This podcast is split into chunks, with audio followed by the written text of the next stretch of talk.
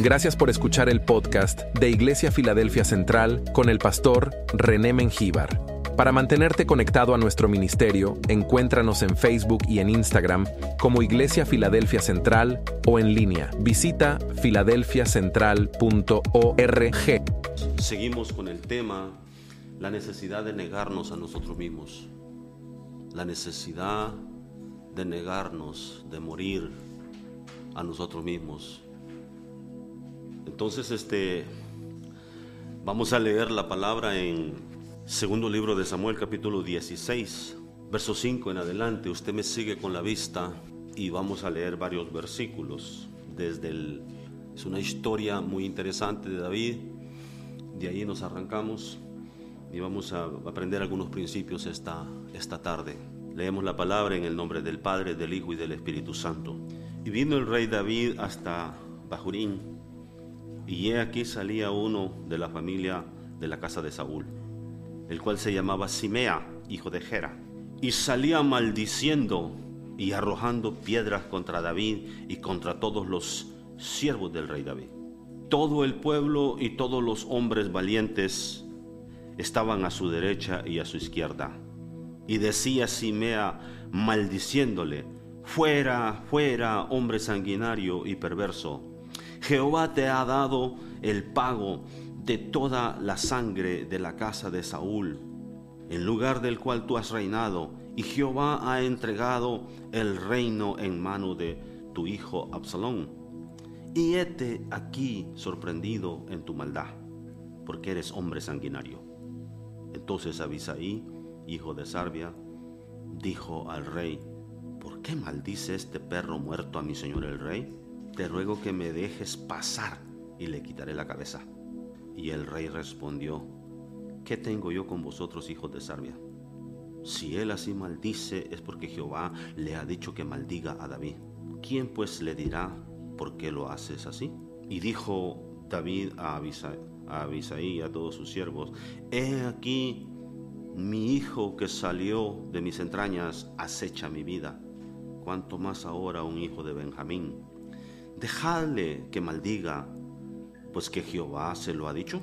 Próximo versículo, póngale atención. Quizá mirará Jehová mi aflicción y me dará Jehová bien por sus maldiciones de hoy. Y mientras David y los suyos iban por el camino, Simea iba por el otro, por el lado del monte, delante de él, andando y maldiciendo y arrojando piedras delante de él. Y es esparciendo polvo. Y el rey y todo el pueblo que con él estaba llegaron fatigados y descansaron allí. Esta es una historia del rey David. Es un momento para estar deprimido, para estar ardido, como decimos a veces los hispanos, para no aceptar el reproche de nadie, para no negarnos a un momento de venganza, este es un momento en la vida de David que él muestra su madurez espiritual. Él muestra su madurez espiritual. Le voy a decir algo, no permitas, no permitas que las circunstancias externas controlen tu vida. Usted no puede controlar lo que las demás personas hacen. Yo no puedo controlar lo que las demás personas hacen. Nadie puede controlar lo que las demás personas hacen. Entonces lo mejor es no dejarse afectar Ahora, esto no es fácil cuando está pasando algo así. David está, acaba de ser traicionado. Por favor, los teléfonos, todos en silencio. Ah, David acaba de ser traicionado por su propio hijo, por su general, por su sacerdote principal, por uno de sus consejeros y por un montón de gente desleal que lo acaban de traicionar. Y aquí él va huyendo por su vida no porque no tenía hombre de guerra con él, no porque no tenía cómo defenderse, no porque no tenía cómo tranquilizar a este tipo en ese momento, pero David había entendido lo que es lo que es estar muerto para Cristo, lo que es crucificar la carne. Aunque todavía no conocía esa revelación que ahora nosotros conocemos en el Nuevo Testamento, él había entendido que las cosas del reino son más importantes que mis sentimientos, que sus sentimientos, que lo que yo pienso. Lo que Dios quiere es más importante. El reino de Dios es más importante que mi, mente pequeñita ahí queriendo tomar venganza y queriendo a veces este, callarle la boca a alguien. Hay situaciones en que es mejor callar, es mejor dejar las cosas al Señor y el Señor dice que Él tomará venganza. Yo sé que esto no es fácil. Yo no le voy a decir que yo tengo eso bajo control, que yo, wow. No, hay momentos en que yo quiero tomar venganza. Hay momentos en que yo quiero responder como se merece la persona. Pero de repente el Espíritu Santo me hace, me reprime, me detiene, me frena y me hace entender que donde hay un necio es mejor que no hayan dos. Hay que dejar a veces las cosas al Señor. Bueno, siempre. Pero este es un caso donde David de seguro iba muy dolido, muy ardido. Era un momento para callar a esta persona inmediatamente. Cuando Abisaí pregunta, estamos hablando, Abisaí era uno de los tres valientes más importantes de David. Abisaí era, era, era, era, era, era un guerrero. Ese tipo no tenía problema brincarse la cerca, cortarle la cabeza al tipo y traerla de trofeo. Pero la respuesta de David me sorprende. La respuesta de David me sorprende. Él, él había comprendido que si aún su propio hijo se había levantado contra él, ¿qué más no podría esperar de uno de los descendientes de Saúl o de los de la familia de Benjamín? Entonces, ¿cómo respondemos nosotros cuando alguien nos ataca? ¿Cómo respondemos nosotros cuando alguien nos trata mal? ¿Cómo responderíamos en una situación como esta? Entendamos que, esto, esto, es, esto es grave. Dice, dice la palabra que, que este tipo, Simea, salió maldiciendo, tirando piedras, levantando polvo y diciéndole, San hombre sanguinario, ¿te sabe lo que se siente que le digan en la, este, porque que se lo manden a decir es otra cosa? Pues uno hace sus corajes, ¿verdad? Y dice, ¿por qué no me lo dicen en la cara? Pero que se lo digan en la cara de esta manera y en un momento así, no cualquiera está listo para aguantar estas situaciones. Por eso es importante que muramos a nosotros mismos. Si vamos a servir a Dios, si vamos a ser siervos de Dios, recuérdese, tengo que morir a mí y vivir para Él. Tengo que morir a mis deseos y vivir para los de Él. Tengo que morir a, mí, a mis sentimientos, porque a veces los sentimientos nos... Es que yo no siento, no. Es que esto no es por lo que sientes, esto es por lo que dice el Señor en su palabra por lo que dice Él en su palabra, que a veces nos va en contra de nuestros sentimientos. Pero en medio de todo eso, tenemos que levantar cabeza. Ahora, Él está huyendo de su propio hijo y este tipo lo está maldiciendo. Abisaí dice, déjame pasar y yo le cortaré la cabeza. Yo resuelvo este problema, yo lo resuelvo. Pero David rehúsa. Dice, si Dios lo ha mandado a que me maldiga, déjenlo, déjenlo. Ahora, es interesante algo que hace David cuando va saliendo de, Jerusalén. Va escapando por su vida con sus guerreros, con, su, con la familia. Solo había dejado 10 concubinas cuidando la casa del rey. Sus esposas, sus hijos y toda su, gente este, iban con él. Y, muchos de sus guerreros, dice la palabra que sus guerreros valientes estaban a su diestra y a su siniestra. Lo único que tenía era que dar la orden y aquel hombre era callado inmediatamente. Pero hay momentos que no debemos de responder. Hay momentos que hay que callar. Hay momentos que hay que dejar que Dios tome venganza por nosotros. Él sabe cómo hacerlo y lo hace mejor que nosotros. Tenga eso bien claro. Cuando David escapa de Jerusalén, él da, él pide una señal. Le dice, los sacerdotes iban con él, varios de ellos. Pero en el verso 25 y 26 hay momentos en que es necesario pedir una señal a Dios. Hay momentos, a usted le ha pasado, a mí me ha pasado. ahora no se la vaya a pasar, no vaya a vivir su vida pidiendo señales, toda la vida pidiendo señales. Para eso está la palabra de Dios. Pero a veces como nosotros nos cuesta entender y somos un poco tardos para entender la palabra y para escuchar y discernir la voz del Espíritu Santo, entonces tenemos que pedir señales. Y estamos como Gedeón. Ahora hazlo de esta forma, después hazlo de esta forma, otra vez de esta forma. Y, ya yo creo que ya le decía, oye, ya párale, ¿no? Entonces, aclaro, pero en este caso dice que llevaban el arca. Para ellos este, debemos entender lo que significaba traer el arca. Ellos creían que era la presencia de Dios con ellos y que si tenían el arca con ellos, eso significaba la victoria. Pero mire lo que hace David. Pero dijo el rey a Sadoc, verso 25, vuelve el arca de Dios a la ciudad. Si yo hallaré gracia ante los ojos de Jehová, él hará que vuelva y me dejará verla y a su tabernáculo. Y si dijere, no me, no me complazco en ti, aquí estoy, haga de mí lo que bien le pareciere. Eso se llama estar resuelto. Pero le pide una señal a Dios. Dice, si el arca se puede quedar ahí.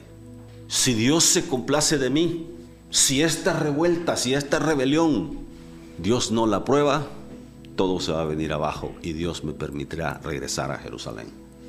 Cuando estudiamos el resto de la historia sabemos que así sucedió. Su hijo que se rebeló murió de una manera triste, lamentable, y todos los demás fueron esparcidos, y David regresó y siguió reinando en Israel. Después atiende la situación de Simea, aquel que lo maldijo, pero yo no quiero pasar mucho tiempo en eso. Ahora, el Señor Jesús nos, nos habla de esto. En el Nuevo Testamento nos da instrucciones específicas y nos dice que, que debemos bendecir a los que nos maldicen Bendecid a los que los maldicen. Orad por los que los persiguen. Yo siempre digo, sí, lo puedo orar por el que me persigue, pero no para que me alcance, sino para que se entretenga por allí en algo más. Así que interesante el próximo punto. Cuando conoces a Dios, cuando conoces a Dios y conoces su palabra, tú sabes que Él puede hasta cambiar la maldición en bendición. Esto es interesante. Él suelta esa palabra en el verso 12 del capítulo 16. Quizá mirará Jehová mi aflicción y me dará Jehová bien por sus maldiciones. Deuteronomio 23.5 nos aclara esa palabra completamente. 23, Deuteronomio 23.5 dice, mas no quiso Jehová tu Dios oír a Balán, y Jehová tu Dios te convirtió la maldición en bendición, porque Jehová tu Dios te amaba. Y si lo podemos poner en presente, nos ama, nos ama. Eso téngalo por seguro, eso téngalo bien claro. Dios puede cambiar aún la palabra de maldición que lance una bruja, un hechicero, cualquier adivino, cualquier hijo del diablo que se levante en contra de, de nosotros, sus hijos tenemos por qué preocuparnos tanto. Vivamos recto delante de Dios, vivamos agradándole a Dios en todo, cubrámonos con la sangre de Cristo y no hay brujo, no hay hechicero que pueda traer maldición sobre los hijos de Dios cuando estamos viviendo rectamente delante de Él. Y aún la maldición la puede cambiar en bendición. Así que no viva atemorizado, porque yo veo a gente a veces que andan más preocupados de que dónde está el brujo, dónde está la bruja, dónde está este que preocupados por si la presencia de Dios está conmigo, si Dios es conmigo, ¿quién contra mí? Amén. Entonces, entendamos estas cosas, muchachos. Entendamos estos principios y, vivamos delante de Dios. David, David conocía esta palabra, David conocía la ley. David sabía que, que aún las maldiciones de Simea, aún la rebelión de su hijo, aún la traición de muchos otros, Dios podía cambiar y revertir todo aquello. Ahora tenemos palabra como aquella que dice y sabemos que a los que aman a Dios, todas las cosas les ayudan a bien, esto es a los que conforme a su propósito han sido llamados. Hoy tenemos palabra para tomar y decir, este es para mí. Entonces, es muy importante que, que entendamos estas cosas. Dice la palabra, y mientras David y los suyos iban por el camino, Simea iba por el lado del monte delante de él, andando y maldiciendo y arrojando piedras delante de él y esparciendo polvo. Y el rey y todo el pueblo que con él estaba llegaron fatigados y descansaron allí. Yo no digo que estoy listo para aguantar algo así. Yo no me voy a jalarla así y me voy a sentar en ella así fácilmente. Porque yo sé a lo que me expongo. Si empiezo a declarar cosas que de repente no estoy listo, puedo ser empujado y ser probado a ese punto, a ver si de verdad. Entonces Dios es el que conoce nuestros límites. Dios es el que sabe hasta dónde podemos aguantar. Job no sabía que podía aguantar tanto. Dios lo metió a un tiempo de prueba, se cree que fue aproximadamente un año, pero lo que vivió Job en ese año, no Señor, yo no quiero nada de eso. Está bien con la historia de Job, está bien con lo que sucedió ahí. Yo aprendo leyendo este, y meditando en esa palabra, yo no quiero ser sometido a algo así. Seamos sinceros. David está, está experimentando una persecución terrible. Está siendo perseguido por su propio hijo. Está, uh, personajes importantes se habían levantado contra él. Y vemos parte de esa, de esa historia, está en el, en el verso, capítulo, 10, capítulo 15, verso 30 y 31. Mira lo que dice ese verso. Y David subió la cuesta de los olivos y la subió llorando y llevando la cabeza cubierta y los pies descalzos. También todo el pueblo que tenía consigo cubrió cada uno su cabeza e iban llorando mientras subían. Observa esta palabra. Estamos hablando de el rey David. Estamos hablando de un hombre valiente. Estamos hablando de un guerrero. Estamos hablando de, del rey, del, del rey más, más importante que tuvo Israel. Pero pasó momentos difíciles con razón cuando leemos sus salmos, ¿verdad? Nos damos cuenta de cosas que vivió ese hombre. Y con razón vemos esa declaración que hace Dios de él, que era conforme al corazón de él, al corazón de Dios. Allá mi siervo David dice que su corazón es conforme a mi corazón. ¿Por qué? Porque era capaz de perdonar las ofensas, porque era capaz de no dejar que las cosas exteriores, las cosas de afuera, cambiaran quién era Él. Es muy importante como siervos de Dios, como siervos de Dios, van a llegar esos momentos que nos van a criticar, que nos van a atacar, que van a hablar mal de nosotros. No dejes que esas cosas afecte quién eres tú, quién soy yo. Que nos mantengamos firmes sirviendo al Señor, haciendo lo que sabemos que tenemos que hacer y no ponerle mucha atención a los Simeas, a los Agitofels, a esas personas que traicionan, a los Absalones. Déjenme decirle, los traidores ah, terminan mal, la gente desleal termina mal. Si no recapacitan, si no se arrepienten y le piden perdón a Dios, cambian su, su comportamiento, terminan mal. Después le voy a resumir un poquito más esto. Ahí me lo recuerda, ahí me lo recuerda al final. Entonces, este, eh, observemos esta palabra. Dice, y David subió la cuesta de los olivos y la subió llorando y llevando la cabeza cubierta y los pies descalzos. ¿Cuántos anduvimos descalzos cuando éramos niños? Mire, no es, bueno, uno se acostumbró, y no vamos a entrar en detalles a qué edad usamos zapatos.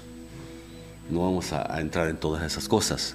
Pero aquí en este país tenemos todos esos privilegios y todas esas oportunidades. Los hijos les dan hasta la marca que quieren, que quieren Jordan, que quieren Nike, que quieren esto, que quieren lo otro, los muchachos chiflados. Pero no todos hemos corrido con esa misma fortuna. No todos hemos tenido todo a la mano. David aquí ya era el rey. David aquí era un hombre de influencia, un hombre de dominio, un hombre de gobierno, pero está viviendo uno de sus peores momentos en su vida. Peores situaciones que jamás puede ver en la vida de, de David es la traición, la deslealtad de su hijo, el levantamiento, el golpe de Estado y la huida de Jerusalén.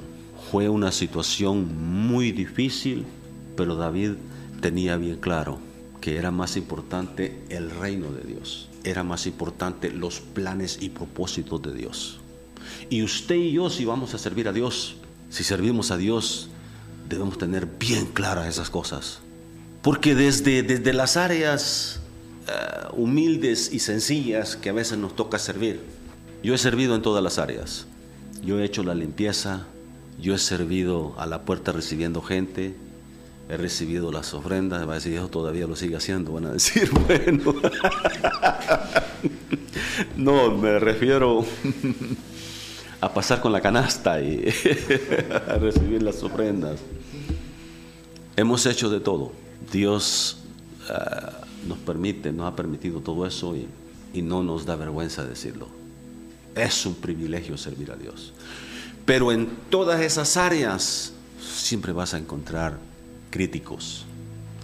Siempre vas a encontrar gente que se opone, gente que te va a decir que no sirves en aquello, que no estás haciendo bien las cosas, que alguien más lo hace mejor que tú. Vas a encontrar siempre alguien que dice que lo hace mejor que tú. No le pongas mucha atención.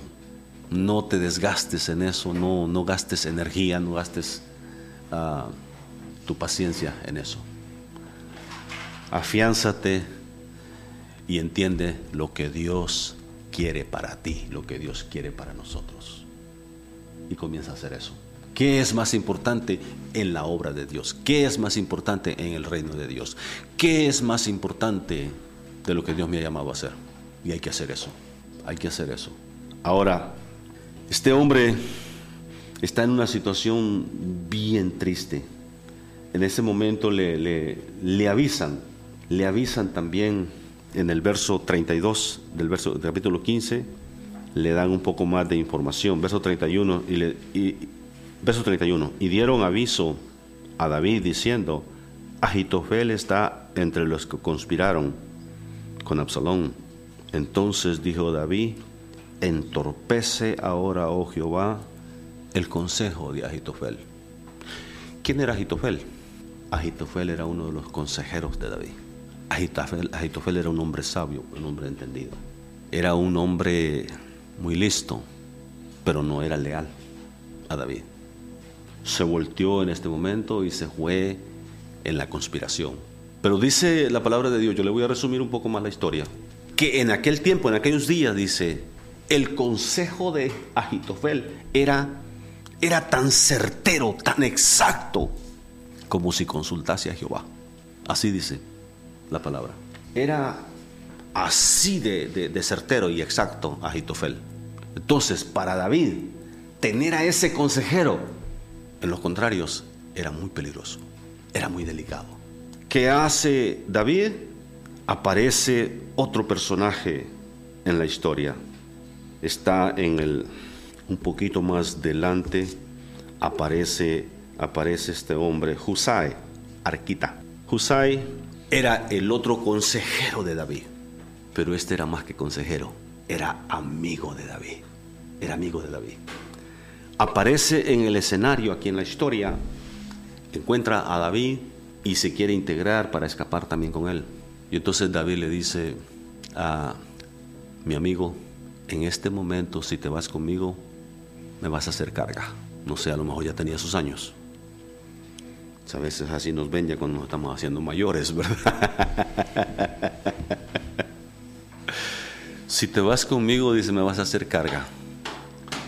Pero si te regresas a Jerusalén, a la ciudad, y te haces pasar por otro consejero de Absalón, y le haces creer a Absalón que tú estás con él también y que vas a ser uno de sus consejeros, ahí me vas a ser de ayuda.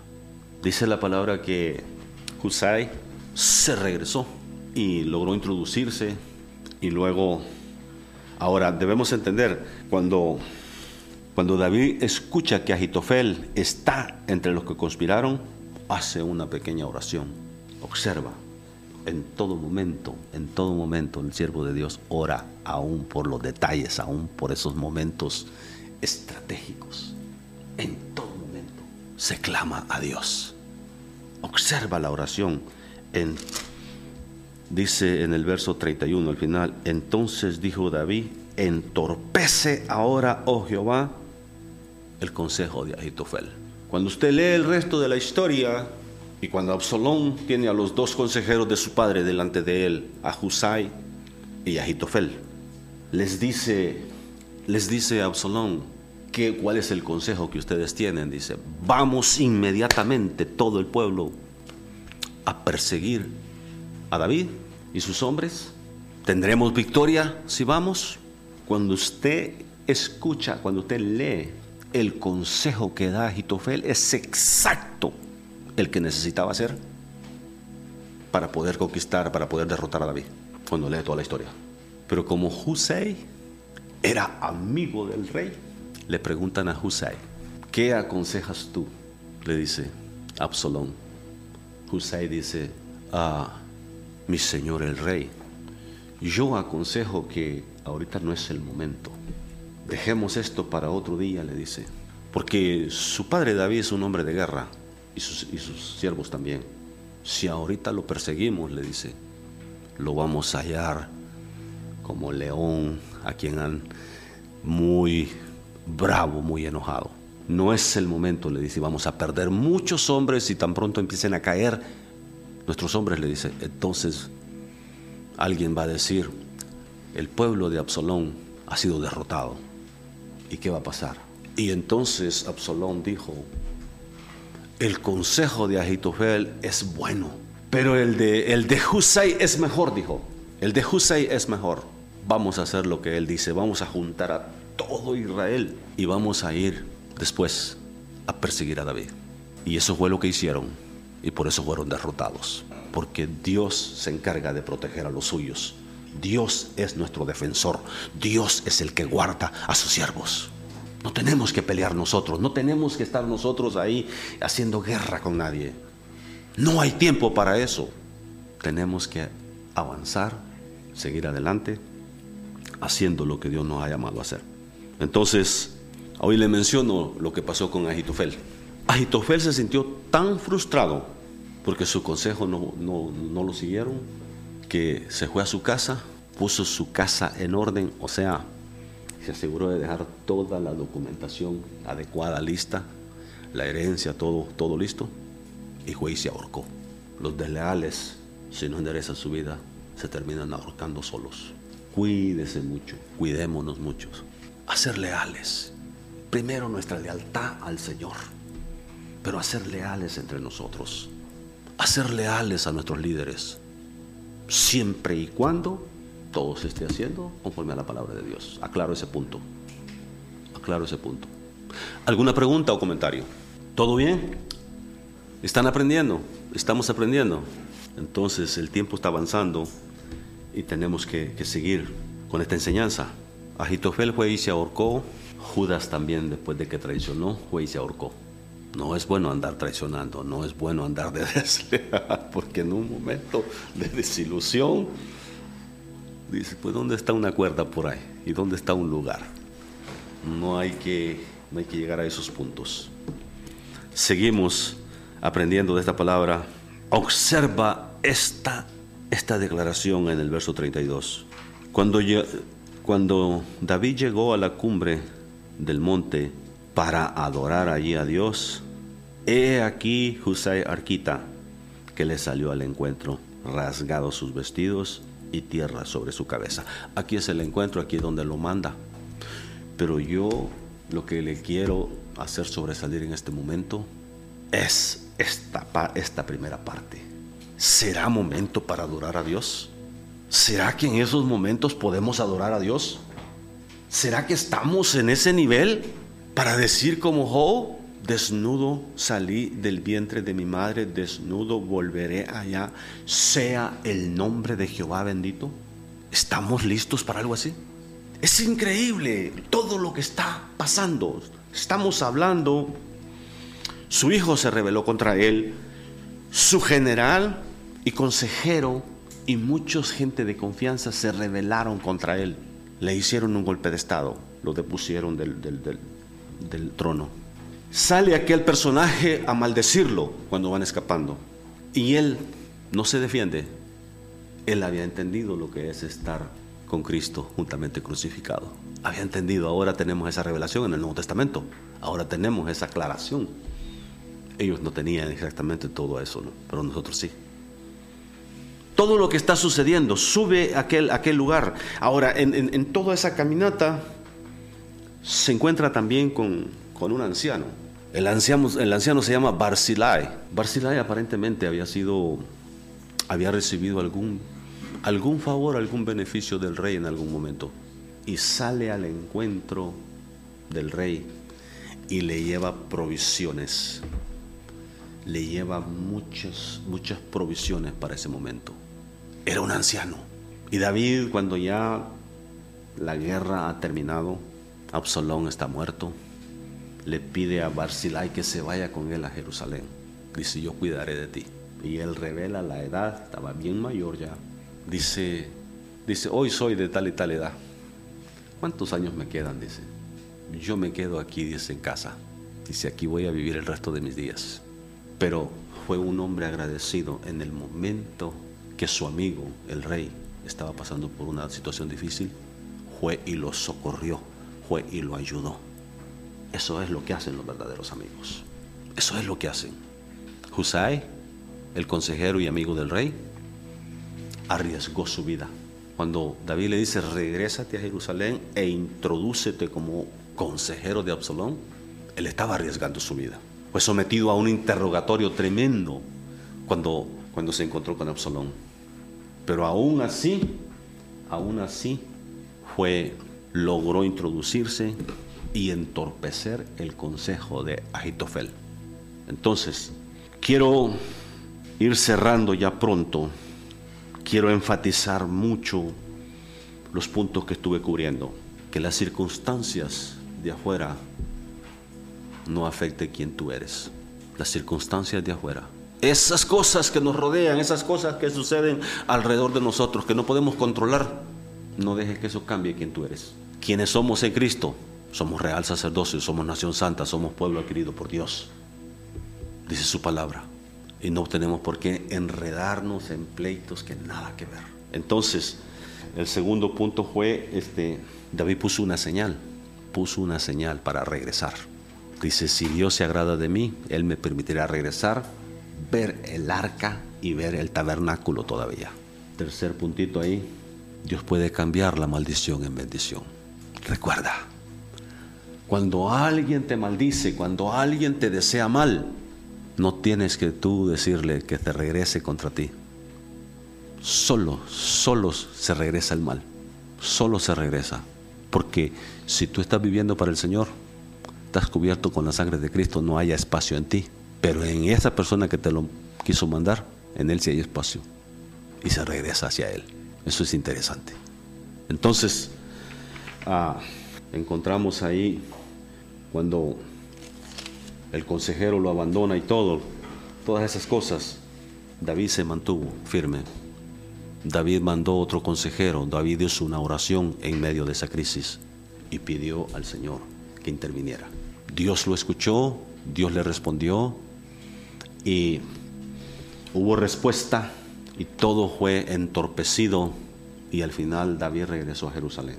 Entonces, pero la parte más importante de esta es, ¿quién de nosotros está listo para adorar a Dios en una circunstancia así? Para adorar a Dios. Por eso el canto este de Benny Berríos, sea que cantamos, alaba a Dios, tiene bastante sentido. Ahora, no es fácil. No es fácil cuando has perdido a un ser querido. No es fácil cuando, cuando estás enfermo y parece que Dios no te escucha. Y no llega a la sanidad como quisieras. No es fácil. Pero el que es adorador, el que adora a Dios en todo tiempo, en todo lugar, encuentra una razón para adorar a Dios. Busca razones en tu vida para adorar a Dios. Busca una excusa, busca una razón para adorarlo a Él. Que las cosas no se han dado como yo quisiera en la vida de David. Hay todo un enredo. Hay una situación que parece que no tiene salida. Pero en medio de todo eso, él encuentra una salida. Él encuentra una salida y dice, y cuando subió a la cumbre, cuando David llegó a la cumbre del monte, para adorar allí a Dios. ¿Por qué adoramos a Dios? Porque cuando entendemos quién es Dios, cuando entendemos quién es Él, aprendemos a adorarlo no por lo que Él nos da o hace por nosotros, sino por quién es Él. ¿Quién es Él? Uf Él es tu proveedor, Él es tu sanador, Él es tu sombra a tu mano derecha. El sol no te fatigará de día, ni la luna de noche. Cuando andes en valle de sombra, no temeré mal alguno porque tú estarás conmigo. En cualquier circunstancia que estés pasando, Él promete estar con nosotros. Él es Dios. Aprendamos a adorar a Dios por quien es Él. No por lo que nos da o por lo que hace por, por nosotros. Porque es fácil. Ah, no, pues sí, Él me dio esto, entonces yo le correspondo. No. A veces no llegan las cosas que tú le estás pidiendo. No sucede como quieres. Pero aún así hay que adorarlo. Porque Él sigue siendo Dios encima de cualquier circunstancia, encima de cualquier situación que nosotros estemos viviendo, Él sigue siendo Dios. Lo adoramos en todo tiempo porque Él es digno, porque Él lo merece, porque Él es el único Dios, porque Él es el que cuida de nosotros, porque Él es el que ha perdonado todos mis pecados y los ha arrojado en lo más profundo de la mar y no se acordará más de ellos, dice su palabra. Y tantos beneficios que hemos recibido del Señor, hay muchas razones por las cuales adorarlo en todo tiempo, en todo lugar, en todo momento.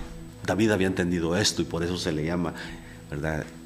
Esa persona de acuerdo al corazón de Dios, el dulce cantor de Israel, se le llama de diferentes formas por la capacidad que tenía, la capacidad que tenía para hacer las cosas. No sé si hay comentarios, preguntas que tengamos que responder en línea, pero Dios bendiga a todos los que están ah, aprendiendo con nosotros en esta enseñanza. A los presentes aquí, alguna pregunta, algún comentario. Participe. Siéntase con la libertad de participar. Creo que en la mayoría de ocasiones debemos de dejar a Dios que obre a favor de nosotros. Hay cosas que demandan nuestra respuesta, como cuando Husay llegó y quería irse con David. David entendió que estratégicamente enviándolo de regreso a Jerusalén le era más útil a él de esa manera para estorbar el consejo de Agitofel que llevarlo con él en momentos de angustia. Entonces ahí David entendió, David pudo discernir, este con tu consejo y todo me es más útil allá, desbaratando el consejo del otro. Estrategia, eso se llama estrategia. Hay que aprender en el camino, eh, muchas cosas se aprenden con la experiencia. Tiempos de experiencia, tiempos de que nos caemos y nos levantamos. y ahí vamos para adelante. Entonces, alguna, vemos todo ahí muy bien, no hay, no hay preguntas ahorita que responder, muy bien. Entonces, este, ¿alguien más tiene pregunta o comentario? aquí? Sí, hermano. A veces los que se levantan en contra de nosotros son gente con posición, son gente que, que tienen alguna, alguna posición, alguna autoridad, algún puesto. Ups, Dios nos guarde, Dios nos ayude. sí, hermano, más poderoso nuestro Dios que nos sostiene. Entonces, aprendamos, aprendamos a confiar en Dios aun cuando no vemos la claridad, cuando no vemos la luz del túnel, cuando vas pasando en el túnel todavía. Aprendamos a confiar en Él. Ya nuestro Dios ya lo pasó, ya sabe lo que hay al final, Él sabe a dónde te lleva. sí, la importancia de pensar en el reino, en los planes y los propósitos de Dios es muy importante. David cuando usted estudia la vida de David, usted se da cuenta, hay un momento en la historia de él, me parece que está en primer libro de Samuel capítulo 19. Pues, no, estoy, seguro si esa es la cita ahorita, pero esto no lo traía eh, para compartirlo, pero se lo suelto rapidito. David andaba huyendo de Saúl y, en esas huidas ayudó a los pastores que cuidaban las ovejas y los rebaños de aquel hombre eh, llamado Naval, Nadal, algo así se llamaba, o Nabor, no sé cómo se llamaba, el cual dice que era un hombre malo, de corazón malo, y su esposa era, era una mujer entendida, Abigail. La única respuesta que yo encuentro para ese matrimonio, un hombre cabezón, y una mujer muy sabia, muy entendida, es los arranged marriage que le llaman, esos matrimonios que arreglaban los papás. ¿Sí? Esos que arreglaban, es como que el hermano Murillo diga, mira, este, te casas con, con este, mija.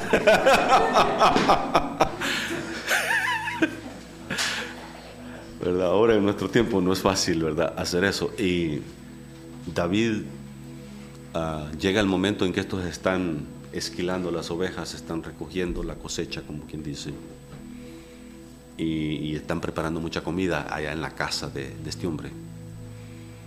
Y manda a diez de sus jóvenes, de sus muchachos, a pedirle algo de comida. Dice, cuando tus pastores y tus muchachos estaban allá en el desierto, nada les faltó. Muro fuimos para ellos. Nosotros siempre los cuidamos y los protegimos. Por tanto te pido, dice que si puedes, envíame algo de comer. Ahora, estamos hablando, no era enviar un lonchecito ahí, dos, tres sándwiches, eran 600 hombres y de buen comer y con hambre.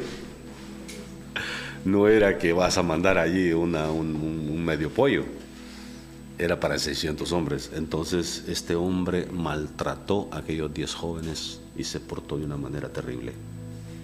David se decidió en el momento que le dieron la noticia, en su ira, en su molestia, decidió subir al monte de arriba donde estaba la casa de este hombre para ir a darle muerte y acabar con todo varón que había en esa casa.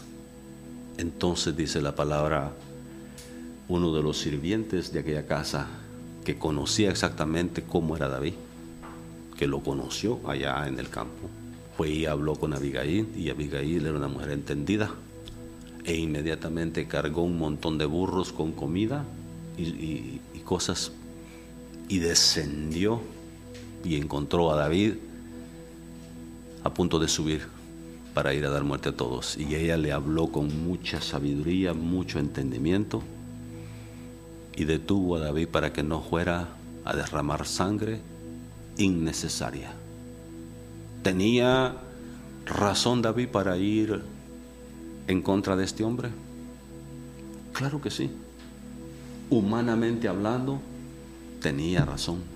Pero una mujer sabia lo detuvo. Y yo entiendo, le dijo, que Dios te va a dar casa estable y vas a reinar sobre Israel. Y cuando seas el rey de Israel, dice, no tengas, no venga a tu mente, no venga a tu corazón, le dijo. regrets, dicen en inglés, ¿sí? Recuerdos de los cuales te lamentes. Cosas que hiciste que no debiste haber hecho y te mantengan despierto en esos momentos. David reconoció que esa mujer era una mujer sabia, una mujer entendida, y la, la apreció por eso.